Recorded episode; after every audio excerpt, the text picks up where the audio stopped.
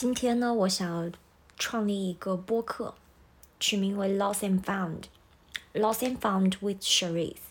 And welcome everyone to Cherise's channel. Let's lost and found the meaning of life with Cherise。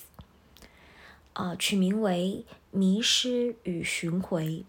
这是一档探索意义的栏目，是个人的意义探寻，以及个人剖析、个人治愈的节目。那我希望能够分享我现在正在做的一个事情，那就是寻找我个人的生命意义。那其实我个人迷失掉，处在一种迷茫的状态已经很久了。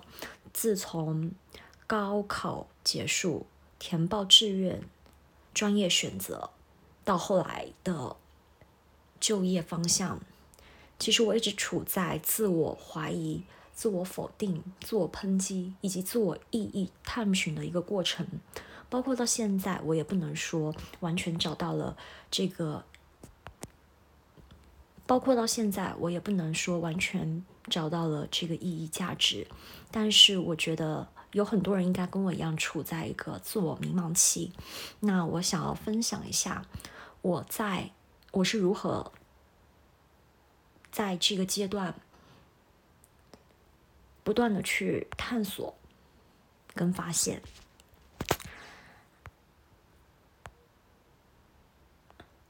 那我先来分享一个今天看到很有触动的一句话。这个是我的一个学生。先说一下我的身份，我读的是教育方面的英语教育方面的，目前是一名初中的老师，也是班主任。那这是我布置的一个年度的复盘，那也有一个栏目，请学生给埋下一个时间胶囊，给二零二四年，也就是他们中考的时候的自己送一句话。那我想等他们以后毕业的时候，或者每年的时候。都给那一年说一句话，最后毕业的时候做一个回顾分享，应该很有意义价值。那这是一个学生写到的：Fear has two meanings. Forget everything and run, or face everything and rise. The choice is yours. 他讲到恐惧有两个意义：忘记一切，并且奔跑。这其实也有浅层的意思，一个是忘掉。你的梦想去逃离，那 forget everything and run，我觉得也还有个意思，就是忘记，并且勇敢的奔跑。那还有一个第二层的意思是 face everything and rise，面对一切，并且不断的去提拔自己。那这个选择权在你身上。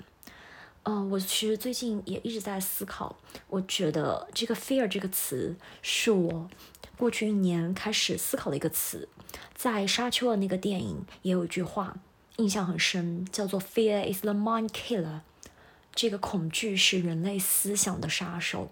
有的时候，当我们恐惧的时候，我们的思维就枯竭了，你就不敢去尝试生命中很多的事情，因为对不确定的恐惧，你会变得畏畏缩缩。那这句话是我今天很有触动的一句话，想跟大家分享一下。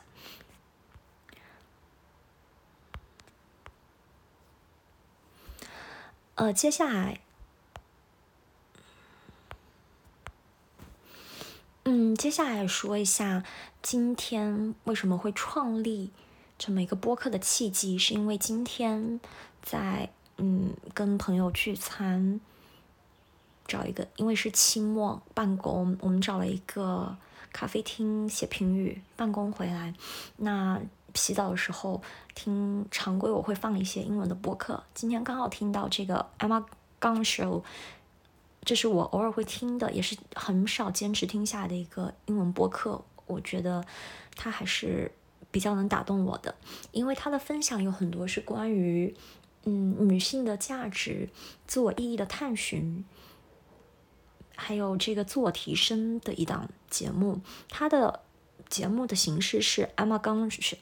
Emma Gunn 会去采访一些嗯作者或者一些人物，在这个访谈的过程中，去走进这些人物的自我觉醒的过程，也激发这个读者进行这个听友进行自我意识的探索。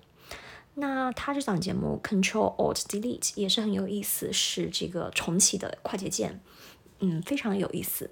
那我听的这档节目，它是 How We Internalize Our Parents' Voice，是关于呃我们如何内化我们父母亲的这个意见声音。呃，听这档节目我受到很多启发，因为他有讲到我们怎么对待自己的孩子。其实是带着我们是怎么被我们的父母对待的，也就是我们的今天的我们是带有童年的影响。那很多人其实不仅是为了育儿的考虑，为了自我疗养治愈的这个目的呢，你也应该好好的去想一想，你跟你父母那一辈相处的关系，你今天的性格。你今天的性格应该是过往你与你父母之间相处的一个产物，也就是他从一个现象开始讲，也就是呃有一些现象，比如说有一些家长看到孩子会嫌孩子笨，怎么讲也讲不会，那会去吼怒吼，或者有些家长甚至会因为孩子。呃，这个达不到自己的理想状态，会去打孩子。那其实他会有这个行为呢，其实是因为他从他父辈那边继承来的这么一个行为，可能是他幼年的时候，因为所谓的笨被父辈揍过，所以他潜移默化的这个观念中，觉得这个事情是要挨骂的、挨揍的。那如果不加以这个反思，是或者说自我童年的。这个觉察跟疗养，可能这种行为会传递下去。那这一点，因为目前的工作职业中也确实有很多接触，包括身边观察这些现象。作为教育者，会从这个角度去观看周围的这个亲子关系。那我真的觉得，包括我自己，因为我真的是觉得，我们现在很多人的身上的一些伤口。隐形的、有意识的，或者是潜意识的，可能我们都需要去治愈我们心中童年的那个自己。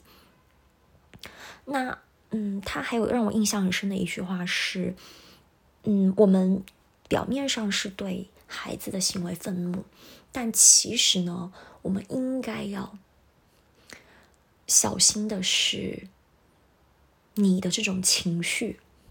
也就是有时候我们吼完孩子，自己会很难受。这个难受可能并不直接原因是孩子笨的难受，而是我们对自己失控的这种情绪的自我。那我也想到有时候工作很累，那我就在想，我工作那么累，是因为学生的成绩上不来吗？还是学生调皮捣蛋？还是我因为学生调皮捣蛋产生的这种失控感，以及？这种挫败感，以及我想掌控欲，或者说我冲他们发火后的这种自我厌恶感，是让我比较讨厌的呢？那你是否有解决方法？比如说，我们对于孩子表现不理想，是否就一定要产生这种呃去 push 他？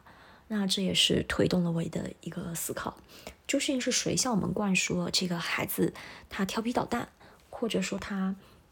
故意吸引你的注意，那是一种需要你去，嗯，冲他发火的行为呢。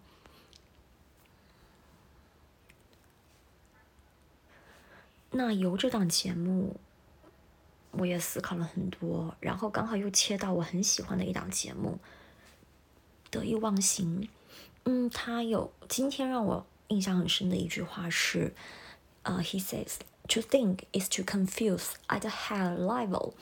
嗯，有的时候我也会跟朋友讨论到，这个到底人是要启智去思考，获得智慧，还是应该保持无知，过得单纯而快乐？那我们讨论下来，觉得一致是觉得，宁愿清洗的痛苦，也不愿愚昧的快乐。或者说，保持清醒的痛苦，也大胆的去体验生命中的快乐。嗯，那我想谈谈这些。那由此呢，也激发我，我想要记录我的一个自我思绪的过程、探索的过程。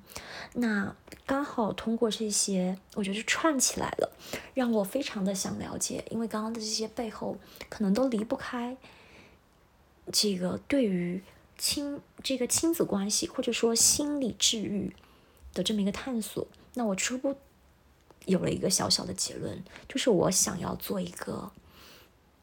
关于亲子关系治愈的这方面的一个研究，可以一方面可以帮助他人，另外一方面我想要减少这种自我攻击，想要跟内心过往的自己和解，甚至呢，我的内心其实也有一点点对父母的埋怨，因为这个职业过往这个职业等等的选择，我会觉得父母干预太多，其实内心是有点埋怨的。那我也想。嗯，通过做愈合，也达成一个和解。那这也是今天录下这个第一期节目的起源。那也，我目前找到的一个出路是我想要更多的去了解心理学相关的内容，所以接下来我可能会分享一些心理学的我的阅读探索。那我已经下载好了这个最近一直很想看，因为反复有被看到关注的博主推荐的一本书是，嗯，Maybe you should talk，应该是这个书名，也许你该找个人谈谈。那另外一个也是，呃，陆续的了解到这个荣格心理学，也想。对他挺有感兴趣的，也想进一步的了解。那也刚好搜到了荣格的一句话，也非常喜欢跟大家进行一个分享：He who looks outside dreams, he who looks inside awakens。